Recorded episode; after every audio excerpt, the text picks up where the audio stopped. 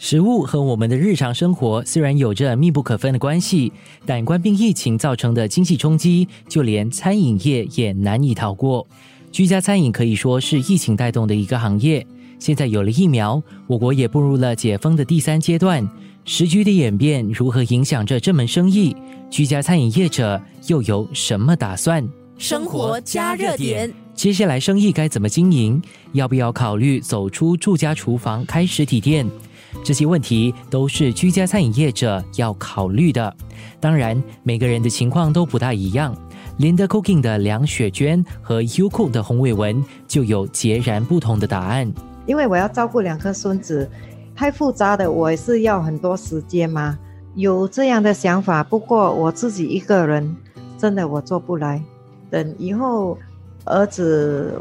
回来了，来帮我了。因为我这个小儿子啦，他现在还是在坐牢啦，以前也是做西餐的一个投手来的，他也是会煮，所以我就等他回来帮忙我了。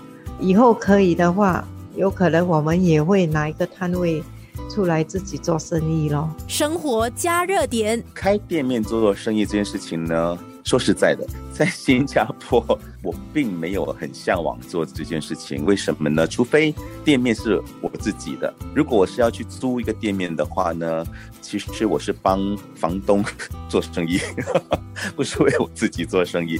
如果在这样的一个状况里头，我宁愿把它发展成一个是做批发给一些，比如说餐厅也好啊，或者是直接卖给所谓的消费者，这样的就够了。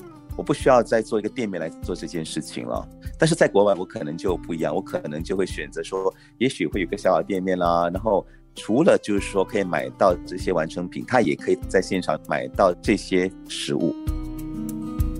Amelia's Homemade Carrot Cake 的郑时玲其实说到了开实体店面有很多的事情需要考虑，菜单、人手、租金，样样都得烦恼，没那么简单。现在这个是一个 trend 来的，说每个人都一定会去尝试，讲我要追求我的喜好嘛。既然有机会，我就想尝试。对我来讲也好嘛，给更多新加坡人有机会尝到更多不一样的口味。这个 market 应该是会越长越大，但是这门生意需要很多时间。所以不是每个人都能 commit 读这个时间，因为现在疫情的关系，每个人是在家，始终疫情过了，每个人也需要回到他们的 full time job 嘛，不是每个人都能完完全全继续做这个 home base business。生活加热点，我也希望我能开一个 happy restaurant，因为那个真的是从小的 dream 来的嘛。如果要开一个 restaurant 的话，我也要不止卖萝卜糕啊，就是要卖。更多不一样的东西才能开一个 restaurant，不然它也不完整，是没那么容易。而且他们的 operation 啊，这些要找地方啊，要找 staff 啊，这些其实是很讲究时间啊，而且你要找对的人跟你一起合作啊，所以这些其实没那么简单。罗巴妈妈的卤肉生意引来了投资者，但是创办人于思慧对于要不要踏出这一步有他的顾虑。这个老板的生意呢，我们其实现在有开始洽谈一些想投资我们的这个品牌的一些人，他们有尝过我们的食物，他们是觉得说我们或许可以不只是做那种 home base，因为我们 home base 怎么样讲还是有一个限制，不可以卖给太多人，不可以做太多份一天，所以他是希望说我们可以把这个品牌很像发扬光大。就很像说可以进去到那个 shopping mall 里面，然后就可以卖给比较多人。